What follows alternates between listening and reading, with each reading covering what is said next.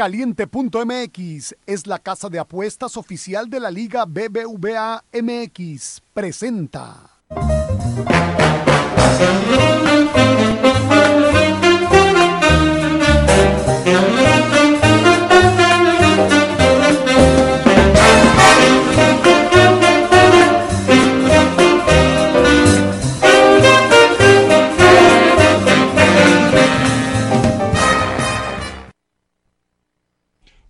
Señores? Bienvenidos jueves de Chill and Grill en The Wall Street Journal, un programa que se atreve a tocar temas bien diferentes.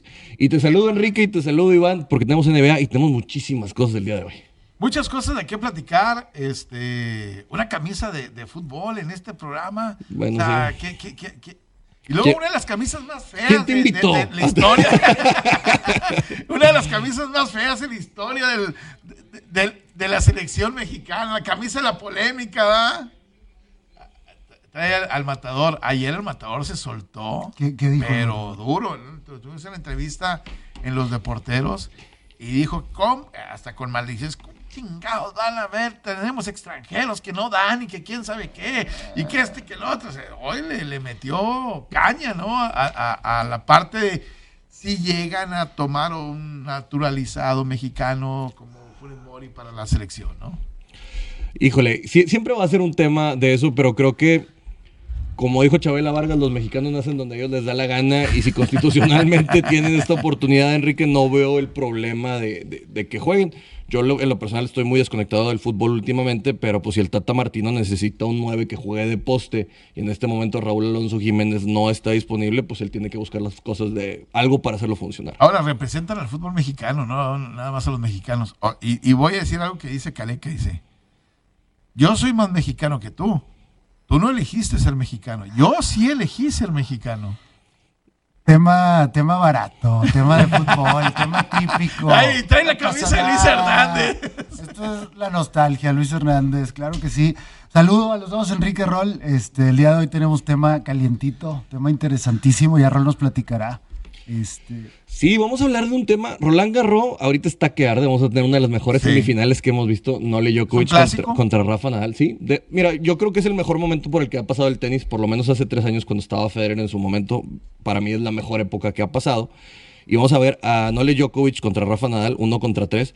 Pero Roland Garros tuvo un tabú que se rompió. Porque Naomi Osaka habló de la depresión.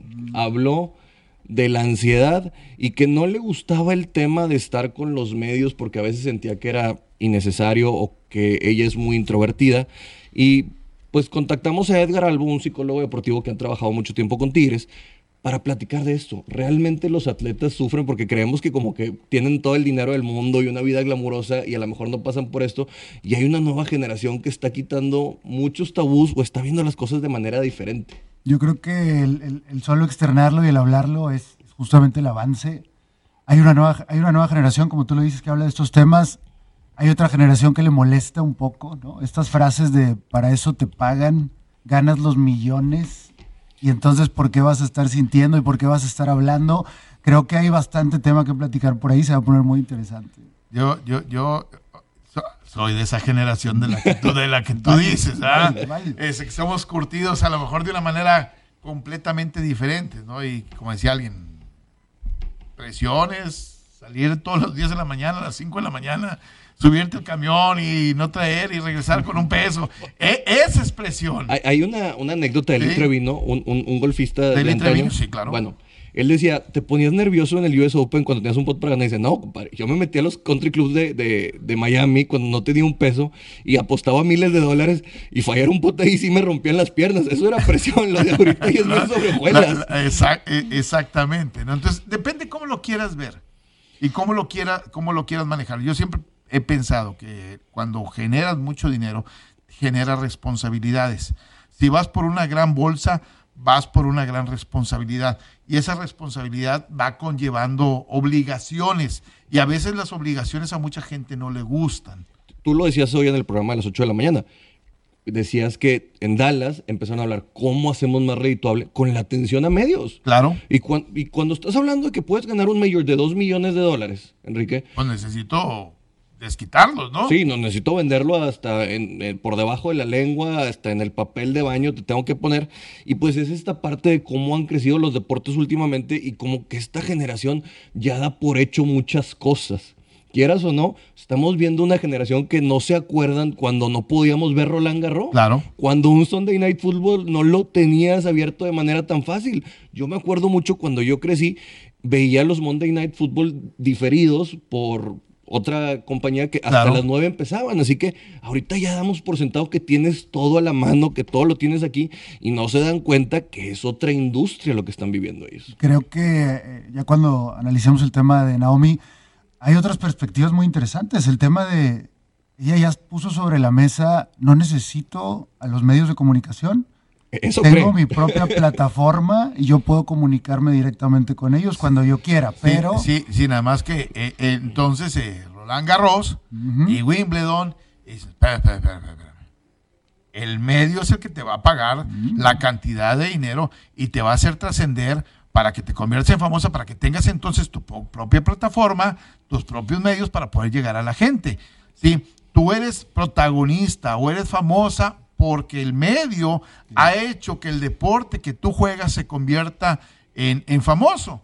Si no, no llegas ahí. No, y te voy a decir otra cosa, también nosotros como auditorio, Enrique, tenemos el derecho de que, ¿por qué tiraste cinco drives paralelos y, y te fallaron, no te dio ninguno? O sea, te- que, que tenemos el derecho de que haya un medio que te cuestione una estrategia en determinado Lo, momento. lo- lo que pasa es que si cuando hay mucha gente que dice, yo utilizo mi propio medio, más que te haces tus propias preguntas. Sí, e- eso es lo que te digo. O sea, yo también tu propia, quiero- da- das tu propia versión. Sí, nunca lo vas a sacar de la zona de confort. Exactamente. Y, y esto conlleva, mira, hoy más dinero, más obligaciones. Hoy viene, por ejemplo, Florian al, a- a- al equipo de, de- de Tigres. ¿Qué es lo que hace el Tigres primero? Presentación con patrocinadores, pa- pa- porque si no, compadre, ¿de dónde sacamos tu lanita? O sea, ah, es que no me gusta. Ah, pero sí te gusta cobrar. Claro. ¿Ah? Entonces, eh, pues entonces va, va una de la mano una de las cosas con otras, ¿no? platicábamos del tema de Marshall Lynch, que comenzó a mover el avispero hace unos años Sí. con estos temas donde es parte de tu trabajo, ¿no? Que ahí es otra de las perspectivas, el tema laboral. ¿A, a qué te estás comprometiendo cuando firmas, cuando eres parte de un torneo como Roland Garros? Y en el tema de la NFL, pues Marchand de alguna manera se rebeló contra el sistema, pero al final terminó perdiendo esa batalla. No, y estás obligado, la NFL te lo dice, no puedes estar Claro. ajeno, o sea, y es un medio al que tienes que atender desde muchas otras maneras y te van a cuestionar y se van a ciertas cosas donde inclusive es incómodo, pero pues también es una relación de amor-odio que tiene que existir. Nosotros en este caso estamos detrás de un micrófono y pues también tenemos que acercarnos a los atletas Y, profesionales. y al final el mismo Marshall Lynch lo terminó por entender. ¿no? Salgo a la conferencia de prensa, no, no vine aquí para que no me multaran. Y nomás vine aquí para que no me multaran.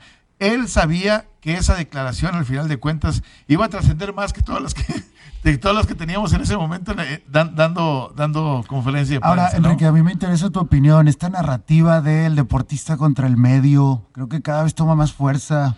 ¿Qué, qué ha pasado ahí? Mira, yo en, en esa parte, el deportista contra el medio, hay quien dice, espérame, yo soy deportista y juego y puede ser el mismo, el, el ejemplo de, de- de- de esta chica. ¿Me quieres ver jugar? Lo hago, entro en un torneo, compito, gano, no tengo obligación de dar una entrevista. Tú medio, o tú Roland Garros, o tú tenis, lo, lo que tú quieras, trasciende por medio de la forma de jugar. Pagas por verme jugar, no por verme declarar. Y a lo mejor esa es la parte que muchos llegan a perder. Nada más que al final de cuentas, este, tú puedes jugar en tu casa, en el patio de tu casa, por diversión, y ella ya no entra en una diversión. Entran a, a- tratar de trascender, a jugar contra los mejores, a ir por las grandes bolsas, y todo eso conlleva una responsabilidad. Por eso hablo de la responsabilidad. No solamente se trata de jugar por diversión, sino jugar por competencia. Y en la competencia te exige que juegas contra los mejores y te exige ciertas responsabilidades que te llevan obviamente a cumplirlas. Si no, no puedes entrar a, a- a participar. Si no, aíslate y, y juega eh, allá con tus amigos o invítalos al, al patio de tu casa, ¿no? Uno de los casos de Rafa Nadal que dijo, no, que le tienes que responder al media- a, a los medios, a la entrevista. Pero él también dice, a ver, yo cuando acabo de jugar, me voy a quitar mi camisa, voy a tomar mi rutina y todo, y si me tardo cinco minutos, te voy, a, te voy a atender, pero te voy a atender a mi manera. Y creo que es una forma también de dictar la- las, las situaciones que hay.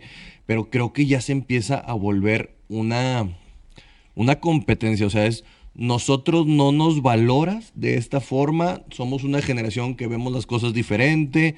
Y, y creo que ya se vuelve más un tema de deporte cuando también puede entrar la generación de contra los boomers, contra los centennials, contra Eh, todo eh, eso. Es que hay una cosa que está pasando en el mundo de los deportes. Hoy los clubes quieren ser generadores de contenidos. El atleta quiere ser generador de contenido.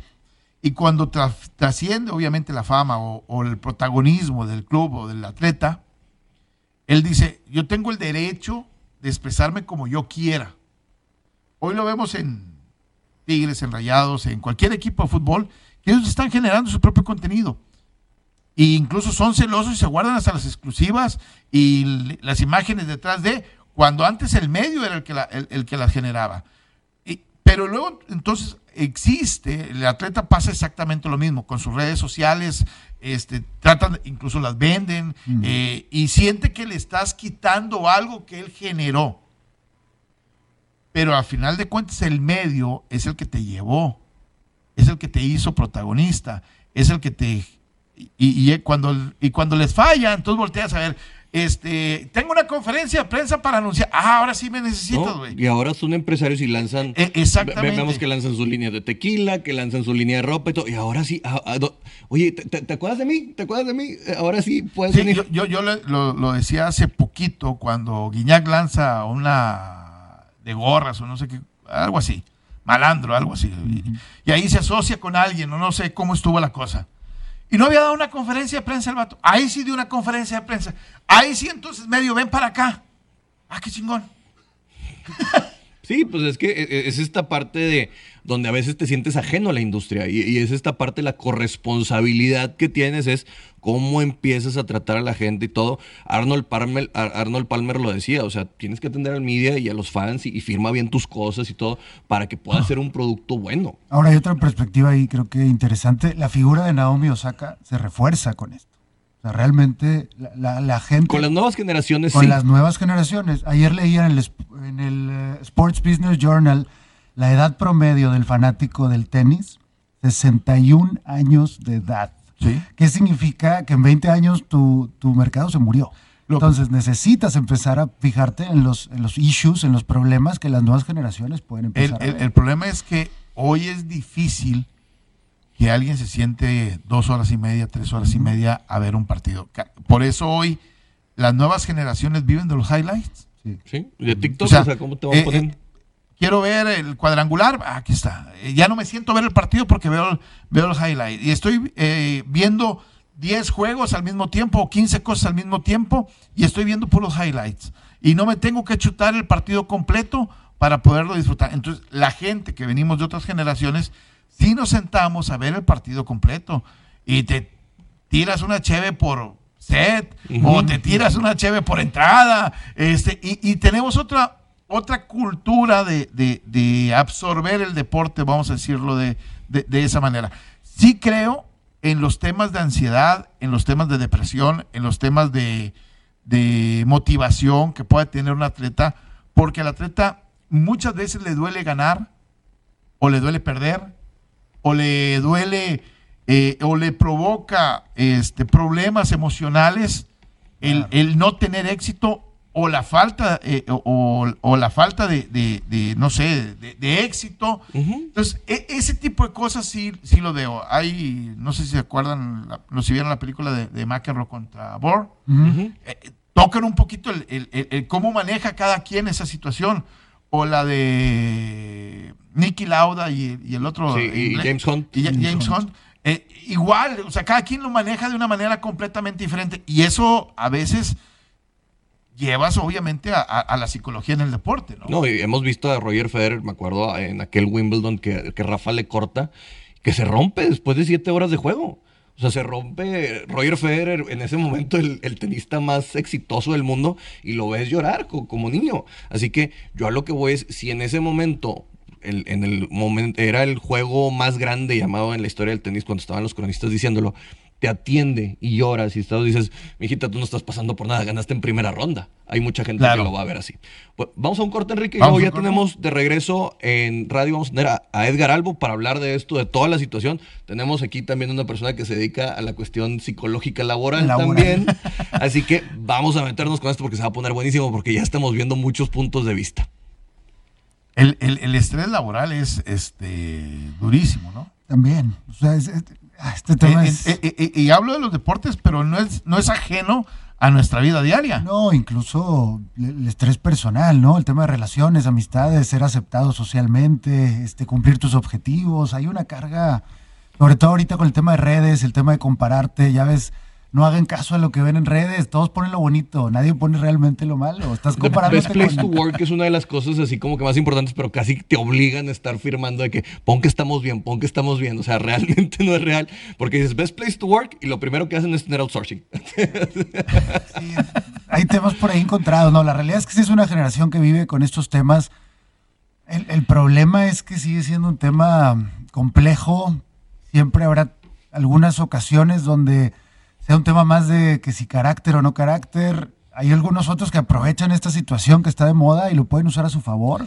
Y habrá ah, otros que lo hacen de verdad. E, el ser socialmente aceptado es, se convierte en una bronca, ¿no? Por eso había, no, sé, se suponía que Instagram iba a quitar los likes y, iba a quitar una serie de, cosas porque llevan a la gente a la depresión y otro tipo de cosas. Hoy no tuve bien poquitos likes el día de hoy. Esta Nadie me mentó la madre tampoco el día de hoy.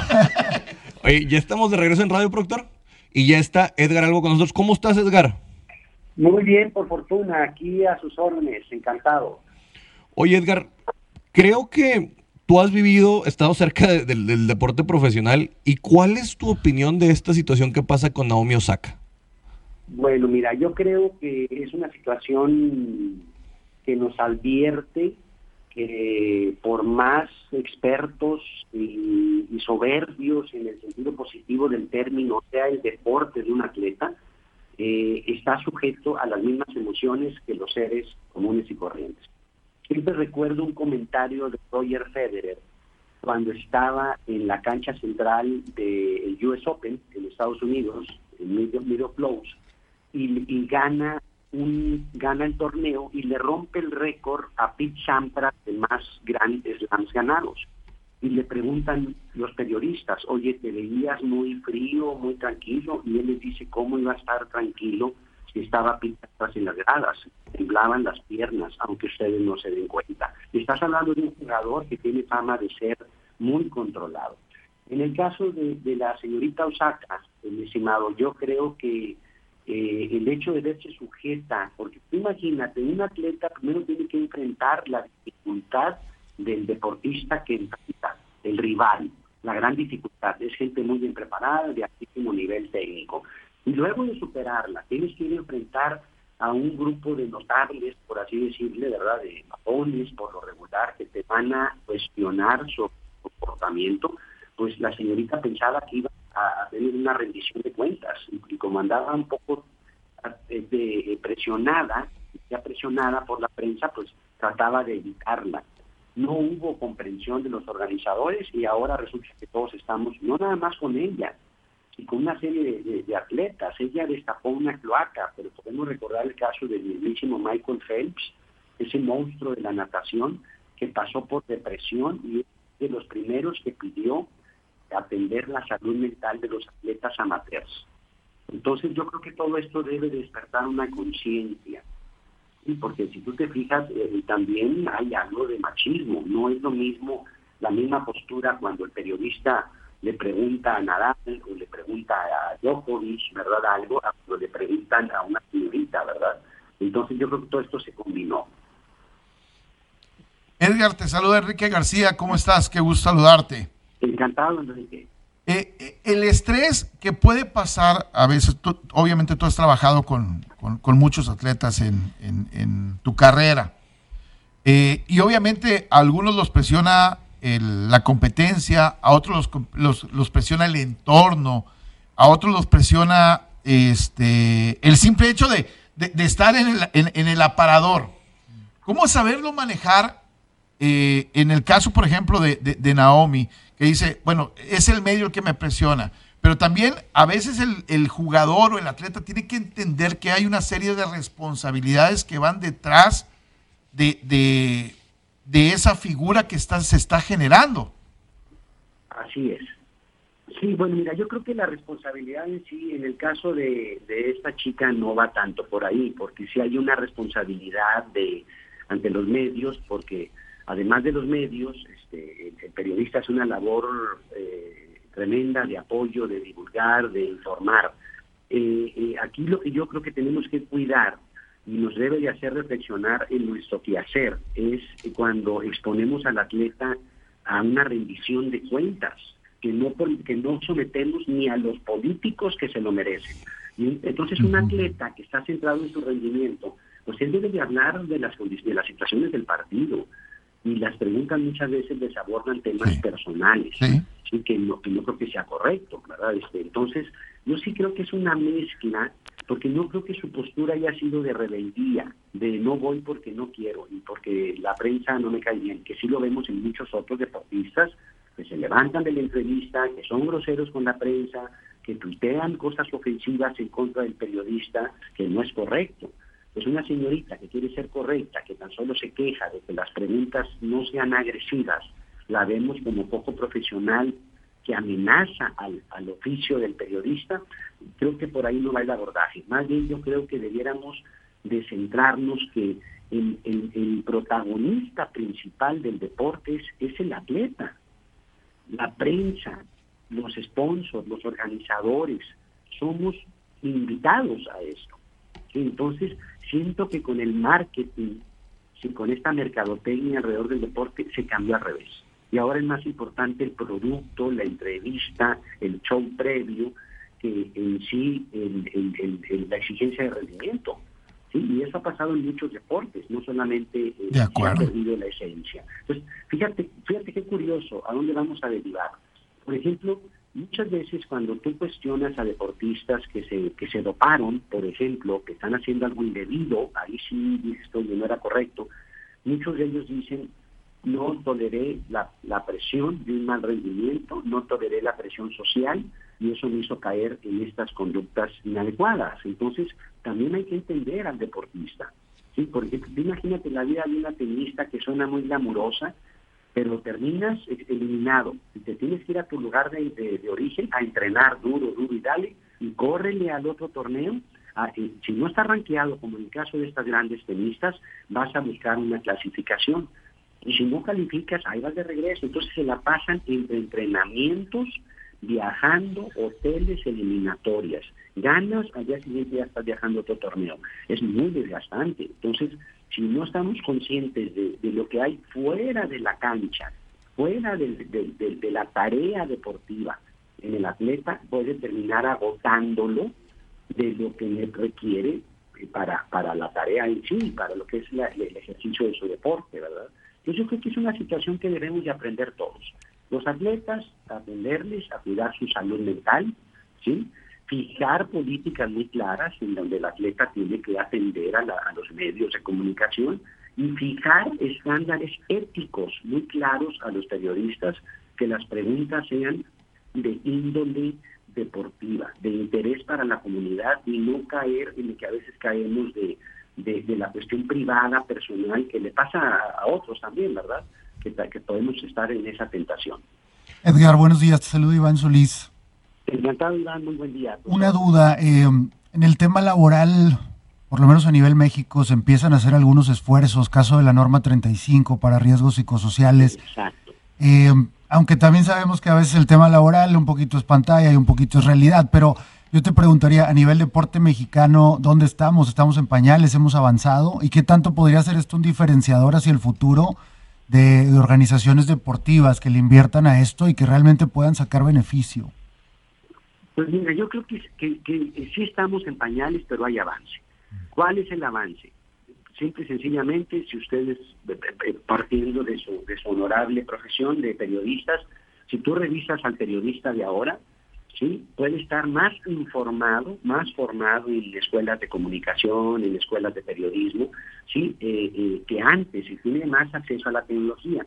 Lo que, lo que debemos hacer es un equilibrio, no perder lo de antes, que era muy respetuoso de, de los cánones, del seguimiento de las cosas, de las jerarquías, del respeto al mayor, a las autoridades, ¿sí?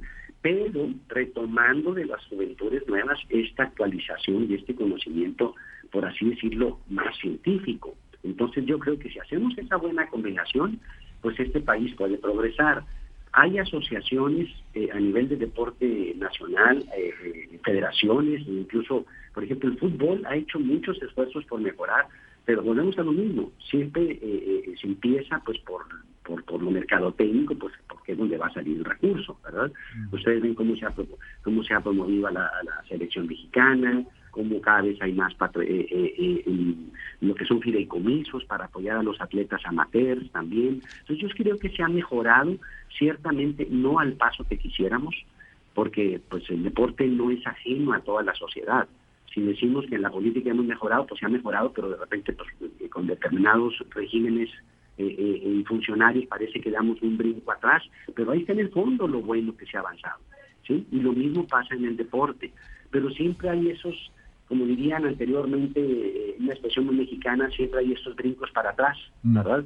Por ejemplo, lo vemos ahorita en todos los titulares, viene el escándalo de la Federación Mexicana de Natación, estamos llenos de nadadores talentosos o algunos muy talentosos en natación y clavados, destacados en Estados Unidos, mexicanos que están bajando récords nacionales, pero con cero apoyo de la federación, está plagada de dudas de corrupción. Digo, yo digo lo que dice la prensa, ¿verdad? No, conozco el caso, pero entonces eh, ahí donde hay retrocesos, ¿verdad? Porque tú no escuchas en otros países, ves, ves problemas del maltrato de los coaches, que hay mucha exigencia, ves el escándalo de doping, pero no ves que, el federativo esté perdido en el espacio, ¿verdad? Y, aquí en nuestro país, eh, por nuestra tradición autoritaria, siempre el, el, que está en la línea de el director, el presidente de algo, etcétera, le van a dar más relevancia que al actor principal que es el deportista. Y mm. eso creo que, que pues, va en detrimento de nuestro desarrollo. ¿sí? Porque si tú te fijas, bien sencillo, ¿eh? tú ve con un grupo de pequeños beisbolistas, o chicos tenistas o futbolistas a Estados Unidos, vete que ahí, llévales a un Walmart, ahí a un negocio común, y la gente común pregunta, ah, mira qué padre, qué deporte juegas, qué andas haciendo. Hay un profundo respeto por el deporte a todos los niveles. Edgar, eh, eh, eh, ¿te ha tocado esa transición de trabajar con el atleta en algún momento que no tenía o no existían las redes sociales y lo que existía era el medio? Ahora que existen las redes sociales y que a veces las redes sociales va incluso por arriba del medio, por tratar de ser aceptado el atleta, por tratar de, incluso para ser cuestionado el atleta. ¿Cómo ha modificado el comportamiento de, de los atletas o el manejo de las emociones para los atletas las redes sociales? Tremendamente, no tienes idea. Tan es así que, bueno, yo tengo la fortuna de de estar aquí ya casi 25 años entre, entre otros clientes en Club Tigres de fútbol. Y me tocó la fortuna hace unos 22 años formular el reglamento interno de disciplina. Y a lo largo de esos 22 años que tiene este reglamento vigente, constantemente los directivos me solicitan, oye, hazle un ajuste aquí, agrégale aquello. Y los agregados siempre es en relación a la tecnología, Iván. Por ejemplo, eh, agrégale que es obligación ponerse el GPS y para el registro de su rendimiento en el entrenamiento. Eh, hay que agregarle que es su obligación medirse eh, la antropometría para el tema de composición de grasa corporal. Bueno, pues ya hay un agregado de uso de medios, ¿sí? Porque hay que orientarles, el muchacho. Por ejemplo, si yo, Edgar Albo, publico algo en mis redes sociales de Edgar Albo, pues, todos tenemos ese derecho, con el riesgo de que tienen las redes sociales. Pero si yo quiero poner algo de algo a nombre de psicólogo de Tigres, este, ya tengo que supeditarme a las políticas de la organización, porque estoy en un rol profesional y eso es donde hay que orientarle al muchacho. Hay que orientarle que lo que pongas nunca va a ser borrado. Aunque tú pongas un tweet, y lo retires, alguien lo, lo, le tomó screenshot o algo, y, así es el Internet, algo que, que se subió a la red va a estar rodando por ahí y alguien lo va a sacar en algún momento. Ese es el peligro que le vemos. Entonces, por eso les orientamos, no poner tweets de origen personal, no poner opiniones, ¿sí? Sobre todo evitar meterte en las redes cuando estás molesto, demasiado eufórico o enojado o deprimido, porque pues es cuando nos fallan las cosas, ¿sí? Y sí hay que orientarle, ¿verdad? Ciertamente el jugador tiene derecho a tener su propio sitio independiente del, medio oficial eh, del club, sí, de, las redes. Pero hay que, hay que educarlo, ¿verdad? Como también hay que educarlo a este jugador actual, este atleta actual, del uso de sus recursos, del manejo de su imagen, de cómo esta imagen en redes sociales bien usada, pues puede ser fabulosa. imagínate un atleta que, que se anima a dar un consejo positivo, ¿sí? O un atleta que en las redes sociales pone, oye, a todos los este, aficionados que sean mayores de edad, los, los invito, ejerzan su derecho ciudadano y voten. Es mucho de más peso la voz de un, atleta que la de a lo mejor eh, un político o un maestro. Como ejemplo el Canelo Álvarez, ¿no, Edgar? Que, de repente ayuda mucho y luego se enoja con algunos periodistas y les está tupiendo hasta lo que no. Y da estos bandazos donde ya no sabes quién te va a tocar ese día, o sea. Pero fíjate, pero si te fijas, se, enoja con el periodista. Sí. ¿sí? Porque, pero, pero volvemos a lo mismo, eh, eh, que eso es algo que yo le digo a los deportistas. ¿sí? El periodista trata de hacer su labor, que si se excede o no se excede, eso ya es responsabilidad del medio para el cual trabaja. ¿sí? En ese sentido hay medios muy éticos, muy muy este eh, muy correctos, ¿verdad? pero el periodista trata de hacer su trabajo, el jugador eh, es lo que yo le digo, si tú eres figura pública, tienes que entender que vas a ser cuestionado, vas a ser observado, porque eh, eh, ese es el beneficio de ser famoso, pero también lleva un riesgo. Claro. Y, un costo, entonces no se vale nada más querer lo bonito, ¿verdad? Que me pidan autógrafos cuando yo quiero y que me doy un programa cuando yo quiero y cuando me cuestionan de algo, este, pues no, pues debo de saber que así es, pero eso sí creo que que si nos ayudamos todos, ¿sí? nosotros aquí en Tigres tratamos de hacer eventualmente con los muchachos una labor, pero es difícil porque pues son, una cabeza independiente, uno le sugiere, hacemos simulacros de entrevistas, cómo contestar eh, eh, respuestas con contenido y no nada más frases huecas de, como sabemos que a veces hay en el deporte que suena como parapeto para no decir mi opinión personal. todo eso educarlos acá y también confiamos en que, en que el periodista pues sea este, eh, eh, eh, considerado, digamos, ¿verdad?, en, cuanto a su respuesta y no considerar, y no olvidarnos que aunque esté el gran estrella, la gran tenista, el gran boxeador enfrente, no dejan de ser seres humanos, ¿sí? que tienen familia, que tienen hijos, que si ponemos algo malo de ellos en la prensa, los hijos se preocupan, ¿sí? E, ese es esa es la responsabilidad que debemos de tener, ¿verdad? Y, eh, eh, pues orientarlo a, realmente informar y hacer ese núcleo de la liga, los jugadores, los técnicos y los periodistas, que son los principales eh, protagonistas del deporte profesional, ¿verdad? del deporte, ya sea amateur o profesional, ¿sí? Que, que, que, que, sean más éticos todos y nos ayudemos. Porque a fin de cuentas, ciertamente, el, el que lee el consumidor lo tenemos que orientar. Los medios de comunicación no es su, su, su vocación ni su responsabilidad educar. No lo es. Esa es la Secretaría de Educación, los colegios. Pero lo terminamos haciendo, mis estimados amigos. Aunque no es nuestra responsabilidad educar, a través de nuestra opinión, de las noticias, de la barra de deportes, formamos opinión, formamos puntos de vista. Entonces, si en el fondo nos damos cuenta, yo no tengo que educar al aficionado, pero si me informo bien, va a ser indirectamente un aficionado más educado, lo hago. ¿sí? Pero informar, porque ahorita el rumor, la calentura, lo sabemos, ¿verdad? A veces ustedes se ven presionados a tener la primicia de una noticia y resulta que, la, que no estaba corroborada y por tener la primicia profesional de ser destacado, de ser puntual en tu oficio, pues caes en el riesgo de una información no corroborada que era un chisme por, por estas redes sociales, ¿verdad? Claro. Y, lo vemos, ¿verdad? Constantemente. Entonces sí cuidarnos mucho porque tanto el periodista pues, como el participante, el deportista, pues podemos ser sujetos de, esa desorientación en la búsqueda de la verdad y de informar, ¿verdad? Mil gracias, Edgar. Eh, pues la verdad muy interesante, un tema nuevo eh, sobre cómo están cambiando las generaciones en el deporte. Y pues mil gracias por presentarte aquí en The Wall Street Journal. Eh, algo para cerrar nada más?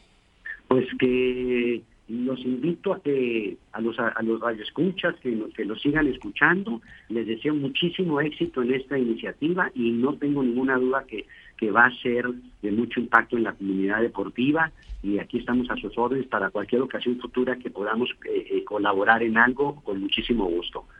Gracias Edgar. Un abrazo. Hasta luego. Un abrazo, excelente fin de semana. Gracias. Tema de, de sí, existe responsabilidad en el medio existe responsabilidad en el atleta. Y, y, para mí hoy la gran el gran diferenciador en todo eso son las redes. Correcto. Sí, para mí hoy el tema de redes, porque también hay mucha gente que se cree medio y que no es medio, estamos de acuerdo. Oye, y Edgar nos tupió, ¿eh? Machistas, autoritarios, insensibles. Hay mucho que trabajar. Para que vean la presión que tenemos como medio. El fútbol internacional nos brinda un interesante encuentro este eh, en suelo estadounidense este fin de semana. México se enfrenta a la selección de Honduras en partido amistoso de la preparación para la Copa Oro. Ah, bueno, mira, aquí lo tienen a este señorón. El cuadro que dirige el Tata Martino choca ante los hondureños en Atlanta en un enfrentamiento que promete grandes emociones. Regístrate en caliente, recibe 400 pesos por tu primera apuesta. El favorito para este partido, pues quién más que va a ser México, ¿no? Si le apuestas 400, cobra 613 pesos. El triunfo de Honduras paga 2.300 pesitos y el empate 1.733. Eh, Métete a caliente, más acción, más diversión para este fin de semana. ¿Qué más pasa? Un empatito ahí. Vamos a una pausa en radio 92.1 FM 660 de AM. Oye, Enrique, yo te quería comentar, en la NFL ya viste que, por ejemplo, ya se está considerando todo el tema de cannabinoides por el tema de que ya no quieren recurrir, recurrir a los opioides, porque en Estados Unidos hay una crisis muy, muy grande de todo lo derivado del opio en cuestiones de analgésicos. Así que ya la NFL, inclusive en este nuevo acuerdo colectivo, despenaliza mucho más el uso de la marihuana. Lo que pasa que el uso de la marihuana para, para muchos de los atletas, primero, dicen, a ver, ya es legal en mi, en, mi estado, entonces ya no me lo puedes prohibir. ¿Estamos de acuerdo? Claro. Entonces, lo que sería una doble moral de parte de la, de, la liga. Y muchos de los atletas dicen que era la única forma en que les permitía dormir. Sí. El, el hecho de, fumarse un o tomar algo que tuviera marihuana o comestibles o algún comestible y que le podría provocar el descanso. El descanso en los atletas es algo que tiene que ser fundamental. Eh, por ahí, yo no sé si alguna vez hayan leído el libro de Jerome Betis, de, de, que habla, hay una parte donde él habla de que terminaba un juego y terminaba tan molido que no podía a veces ni siquiera subir las escaleras para llegar a la, a la habitación de, en el segundo piso de su casa. Mm. Eh, y se te quedaba a dormir lunes y martes abajo, este, y el, problema de no poder este, dormir eh, a veces este, llevaba ciertos, a ciertas situaciones. Luego Ricky Williams, aquel que fuera corredor de Texas y, que fuera a Miami, dijo, no nos hagamos güeyes, todos fumamos, todos fumamos marihuana y como que destapó la cloaca ahí que que, le dolió a la, a la, a la NFL, ¿no? Y que hizo pensar que la NFL se hacía de, de, vaya, se tapaba los ojos para no ver una realidad, ¿no? Sí, son estos cambios que, ahora ya vienen y, que nos lleva a otro lado, que, que, quieras o no, ya son parte de... Brett Favre llegó en algún momento, eh, según él, a tomar casi entre 80 y 100 pastillas de analgésicos eh, para poder este, eh, evitar dolores levantó la mano, la NFL le dio la autorización prácticamente de atender un problema de adicción a, los analgésicos que tenía y poder obviamente salir de, esa transición. Entonces hoy, pues, así como les autorizas hoy la, la, marihuana, vas a tener que ir autorizando porque el desgaste del juego es cada vez mayor, ¿no? Claro, y, y la verdad sí es, es un tema interesante porque cada vez que haya un nuevo Collective Bargain Agreement, que es el acuerdo colectivo, vamos a estar viendo cómo estos temas van avanzando entre los mismos jugadores y cómo eh, hacen el lobbying, cómo se meten ahí a, a negociar estas partes. Y el tema es hasta dónde, ¿no? Vamos a hacer prueba y error, vamos a darles oportunidad de probar, pero hay otras experiencias que hemos visto. El caso de, no recuerdo el jugador de NBA que se comió un edible, un comestible. Él no sabía, iba en un avión, tuvo un ataque de pánico y de repente pues tuvieron que bajar el avión por un tema de marihuana usada más recreacional. Entonces, pues obviamente hay que poner ahí los, los límites, pero si ayuda al tema de ansiedad, al tema de enfermedades mentales, al tema del descanso, pues creo que ya también tenemos que dejarlo a responsabilidad de cada uno de los jugadores. A la responsabilidad y, y creo que incluso a la atención del club o del equipo donde estás, ¿no? A lo mejor en algunos este, les crea problemas de, de otro tipo y en otros sí les provoca descanso, ¿no? Entonces, ¿hasta dónde sí y hasta dónde no? Esa es la, la- la- la pregunta. Yo creo que li- las ligas lo van a tener que, que- que hacer de alguna forma.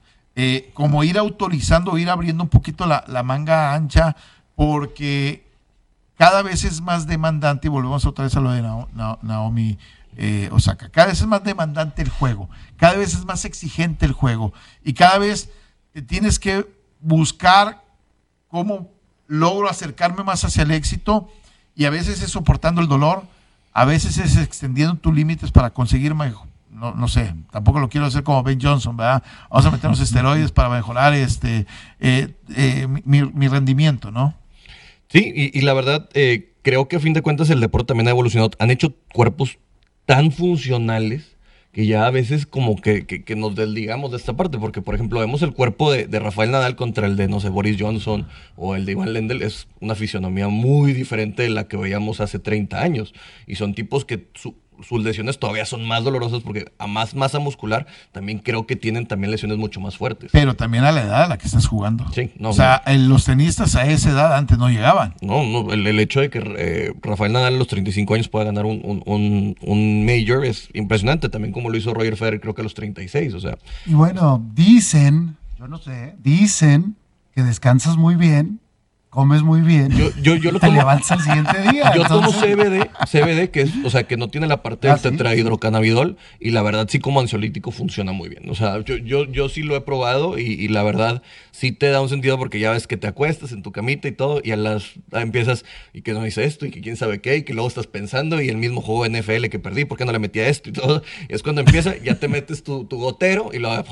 Y suena mejor eso que analgésicos o volverte un alcohólico o otra adicción que Sí, pueda sí, llegar a sí, hay gente que, que dice que, que- que si no se pone, que, que no se pone a tomar, eh, no, no dormía. A mí me dijo un argentino, me dijo, el, el burrito Ortega se metía un, un- un litro de caja de vino de cartón antes de jugar para jugar relajado. O sea, dices, o sea, imagínate que, que, que juegas- Ah, ah, ahora, ya, como decía yo, dec- decía mi papá, agarra el talache y agarra la pala. Ah, Cuando para que- acabas- cuando acabes, vas a ver si no traes sueño. es que no puedo dormir. Da- dale una joda para que veas si no, si no te da sueño. ¿ah? Oye, ¿se acuerdan de la, de la liga que querían hacer la Superliga de, de- del fútbol? Pues regresó en forma de golf. También en el golf va a existir una liga Premier. Y la quieren hacer. Y la fuente de la discordia son las casas de inversión. Va a ser una liga donde quieren meter nada más entre 14 y 18 jugadores con premios muchísimo más grandes y donde se quieren llevar un concepto completamente diferente y desechar la parte de la PJ o no contraponerse. Y ya estamos viendo ahora cómo el negocio siempre quieren hacer estas secciones elite. Es que se supone que es lo que más vende. El problema es cómo vas a llegar a esa sección elite. Sí, ¿Quién, no. quién lo- quién los va a elegir? ¿Y quién, quién los va a avalar? O sea, Es- ¿cómo vas a quién- traer estos eh, nuevos? Exactamente, ¿cómo vas a traer estos nuevos? O sea, ¿dónde, dónde sí vas a, vas a poder encajar a- para Claro. llegar a esa, a esa parte? Y ¿no? te voy a decir una cosa, una cosa que sí le quita en el golf, por ejemplo, en cuando hay los calificatorios en los Opens, que es diferente, es que tú puedes ir un lunes, juegas bien y estás jugando un US Open, como va a ser la siguiente semana, como le pasa a muchos jugadores y vienen estas historias don- donde funcionan. Así que creo que el golf también se está metiendo en camisa de once varas. Gente como Rory McIlroy dijo, ya sé que me consideran, no, no voy a ir, yo me quedo bajo el sistema tradicional. Siempre la historia de la cenicienta, del que viene de abajo, esa parte romántica, eh, eh, es la que va a vender. Sí, sí, hay algo. Ahora, recordando el ejemplo de la Superliga, lo que a mí me sorprendió, acusaban a estos equipos de elitistas, ladrones, abusivos, y la FIFA Sí, no, que, no. que de repente se volvió un angelito. O sea, creo que si por lo menos llegamos a un punto medio, que es hacer cambios, pues creo que ya ganamos. Si no se alcanza el tema de las nuevas ligas. Es, es que la pandemia destapó una necesidad de recapitalizarse de muchas ligas donde ya la gente está buscando ver hacia otros horizontes y, realmente no creíamos que se pudiera trastocar a un organismo, como yo digo, el, probablemente el organismo internacional más, más llamativo que es la FIFA, que tiene inclusive más afiliados que la ONU, pero donde dices, ah, canijo, si hay gente que no está de acuerdo y empieza a mover el, el- el- tablero ahí para hacer cosas diferentes. También inclusive que ya quieren hacer mundiales cada dos años. Empezamos a ver cosas diferentes que no a toda la gente le está cayendo muy Que, bien. que la gente, la, la otra parte, ¿no? O sea, poderoso caballero es don dinero. Todo el mundo está buscando cómo hace más dinero. Ahí es donde luego vienen las responsabilidades que otros ya no quieren tener. Sí, no, y el balance entre lo deportivo y el, y el dinero, porque a veces creo que ya por hacer un- un- un- una situación tan redituable ya pierde el deporte. De acuerdo, completamente. Vamos a pausa, estamos en pausa en radio. Estamos en pausa en radio, ¿verdad? Vamos al 92.1 FM, 660 de AM. Estamos en ABC Deportes. Básquetbol de la NBA.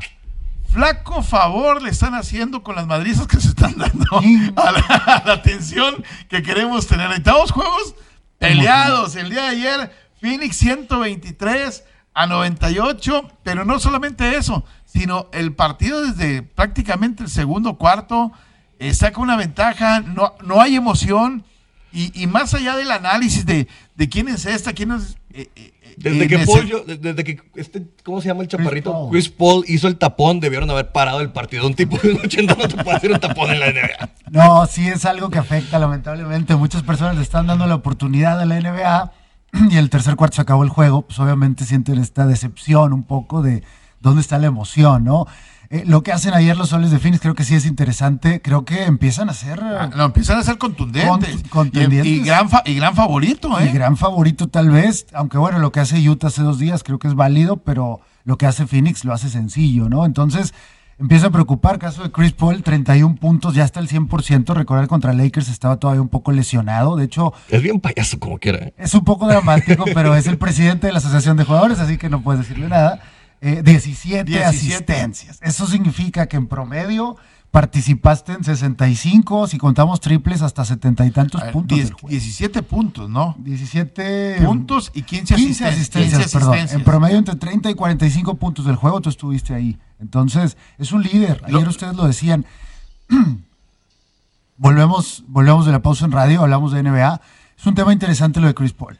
Tienes cinco jugadores en la NBA, en cada equipo. Lo que hace cualquiera puede realmente generar una diferencia. Y lo que hace Chris Paul dominando los tiempos es algo interesantísimo.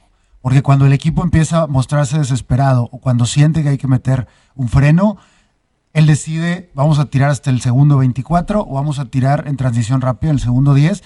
Y de repente Denver no tuvo oportunidad de cómo reaccionar a esto. Ayer lo que me gusta el equipo, o lo que me gusta el equipo de los soles, seis jugadores con doble dígito en puntos anotados. La distribución es muy La- importante en el eh, balance. Exactamente. Entonces, e- esa parte es a quién voy a, a- a tomar, ¿no?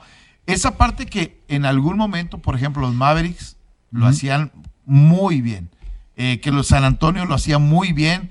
este, pero sobre todo San Antonio, en el momento importante que tuvo ahí arriba, distribuían los, lo- los puntos, ¿no? Entonces, este vuelves un equipo más complicado de poder marcar, ¿no? Sí. Lo decíamos ahí, el tema de, de- de Denver que no está completo. Por ejemplo, Campazo es un jugador titular, 29 minutos, 3 puntos. ¿No? Todo se basó en Nikola Jokic, que Todo tuvo se 24 puntos y no ves por otro lado donde realmente pueda ponerle el hombro a esto. Sobre todo lo que yo digo, el tercer cuarto, cuando empiezas a ver que es donde tiene que venir tu banca y mantenerle para dar aire a, a tu jugador importante, pues es donde se desmoronan muchos equipos. La realidad es que lo de Phoenix empieza a ser interesante. Es un equipo atractivo, es un equipo que sabe jugar en la pintura, que sabe jugar con triples. Tienen a Ayton, este 5, este centro que es bastante interesante. 16 puntos tuvo Y- ayer y 10 rebotes. Y el liderazgo de Chris Paul que está ahí. Si Chris Paul se mantiene sano, creo que deben ser favoritos, pero la historia con Houston pasó, se quedaron a un juego, el juego 7 contra Golden State, Chris Paul estuvo lesionado, con los Clippers pasó tres veces en playoffs, ya tiene 35 años La también. maldición. Trae la, maldición. maldición. Me hubieran dicho que era el salado, lo corremos antes de Houston. Oye, hoy partidos, dos juegos. Los dos juegos me gustan. Los dos juegos, este, creo que hoy va a cambiar a lo mejor un poquito Milwaukee contra el equipo de los Nets. Si hoy no cambia ya, eh, eh, eh, probablemente se va a ir en cuatro la, la- la serie, ¿no? La barba otra vez fuera. Yo creo que también mejor es- sin la barba. Creo que el Nets es diciendo, todavía no nos urge, sigue recuperándote, te vamos a necesitar hacia el Eh, siguiente. va a haber un momento donde te vamos a necesitar y queremos que estés al 100, ¿no? Correcto. Tienen todavía, creo que este juego de colchón. Sí deben de cambiar las cosas, vamos a Milwaukee, pero después de lo que vimos, puede pasar de todo, ¿no? Yo creo que va a estar cerrado, pero yo pensaría que hoy se va a 3-0 a los Nets. Mi duda es, fuera de Giannis Antetokounmpo, ¿quién tiene que tomar la batuta para ser el segundo mejor hombre? Drew Holiday, eh, creo que está por ahí. Chris Middleton también está por ahí. Y el caso de Brook López, que lo odias, pero Porque tú, eh, él viene repartiendo odio de mi parte, o sea. este, no te cae bien. No, no, Brook López. No, se me hace un mal centro nada más. Eh, creo que están. El, el- secreto de, de Milwaukee es juego equipo. No vamos a ver un juego de 40 puntos de nadie más que de Giannis. Los demás tienen que mantenerse cerca de los 20. Pero es la distribución importante que te lleva, como lo dijimos ahorita con Phoenix. Sí, hoy está menos tres y medio la línea. Es una invitación Mm. favorable para Milwaukee. Es una invitación a que agarres al equipo de los Nets. Sí. Te están invitando, agarra a los Nets, menos tres y medio. Agárralos, agárralos. Algo hay detrás. de esa- Hay algo detrás de esa línea. No sé dónde está la línea de puntos, pero con los Nets siempre es arriba. 234.5. 100 117 cada uno, creo que se ve bastante aceptable, o puede ser 120, 115, yo creo que sí, creo que ahí se ve un ¿Para altas? paraleicito. yo lo veo en altas. En altas el juego el día de hoy. Sí, Yo sí, también creo que con Brooklyn lo que sabe hacer es atacar y no sabe defender. todo Así que es la parte que se puede balancear ahí. Eh, Yo, yo, yo agarraría. Recomendación. A ver, Agarre Milwaukee el día de hoy. yo voy a ir con, con los Nets y en altas. Creo que Nets todavía. en altas. Y ¿Tú crees que hoy se ponen 3 y 0? Sí, creo que, creo que los. O sea, está aceitadita la, la máquina de los Brooklyn Nets. muy bien, el otro juego, eh, el tema del juego 2 en Utah, Clippers, Jazz.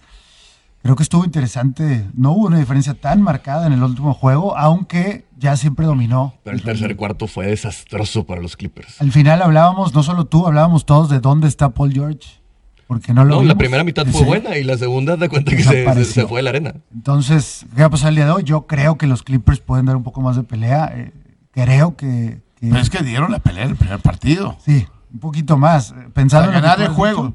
dicho, sí, Se- se- el dar un poquito más es ganar el juego. es ganar el juego. Yo creo que los Clippers pueden ganar el juego y ganarlo en 7 tal vez, pero ya vimos, si se van 2-0, esto puede Yo tomaría el más 3 de Clippers hoy.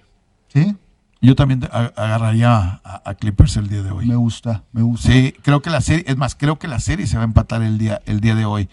Creo que Jazz arrancó muy mal el partido pasado, lo tuvo que componer.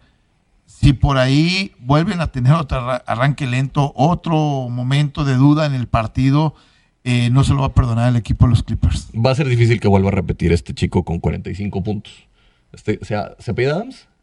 ¿De quién estás El, hablando? el del Utah Jazz que metió 45 puntos el juego pasado. Donovan Mitchell. Donovan Mitchell, Donovan perdón. Mitchell. Donovan Mitchell, perdón. Eh, 45 puntos. No, no es tan fácil repetir una cifra de ese tamaño. Bueno, pero Donovan Mitchell es, es- es un crack, o sea, es realmente el futuro de la liga también.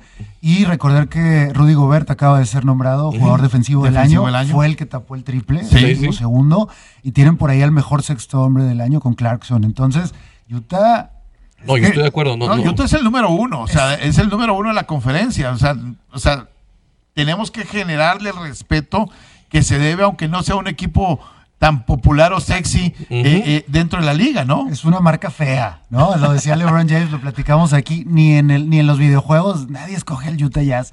Estos nuevos colores medio cafés amarillos, yo no los comprendo, pero, pero más, final... la gente todavía piensa en Carmalón y John Claro. Stockton ahí, ¿no? Y el morado. Y el Y el morado. morado y la de- montañita está ya es inaceptable ahorita. Pero bueno, sí, los números los avalan, los jugadores están ahí. Aunque eh, creo que los Clippers tienen mucho por dar todavía. Vamos a ver una serie interesante. O sea, estamos, yo, yo voy hoy con el local, con Box, y voy con el visitante, con el equipo de los, de, de- de los Clippers. Yo ya dije el mío, me voy con Clippers, que ayer nos fue bien, Enrique, los picks que dimos. Sí, bueno, ayer este, fuimos los lobos acá. Sí, nosotros fuimos los que aullaron. Yo tranquilito, pues ya, ya llevaban como 14 mil carreras. A- a- ayer, en, el- te- llevo, en la semana en el béisbol, más le he fallado uno. No, pues, que fue el que pusimos en la mediodía. Oye, Saludos. yo me voy a quedar, fíjate bien, el béisbol. A mí me gustan mucho los Chicago White Sox que están en menos 110, van contra los Toronto Blue Jays. Picha Dallas Keuchel contra Hyun Jun Ryu, que creo que Toronto Blue Jays es su mejor pitcher, pero como quiera creo que los de los de Chicago, este equipo que no es tan llamativo en esa ciudad, van a salir adelante. Entonces, con eso nos despedimos. Con eso nos despedimos. Mucho béisbol ayer, ya no nos dio, pero bueno, por ahí los Yankees regresaron al triunfo. Vayan Hoy, hoy, hoy Yankees limpia la serie. ¿eh? va- Ok. vayan a Instagram porque no pudimos poner el, el clip de, de, de Chill and Grill porque se nos fue con Sí. tantos temas. Pero ahí hay un clip de- con la gente de Weber, o si no lo ponemos mañana, Claro, para que lo vean todos, porque está muy bueno. La gente de Weber nos ayudó a hacer un, un porterhouse con unos envueltos que están brutales. Y, y- y el otro juego que llama la atención y es está sabroso, Astros contra Red Sox.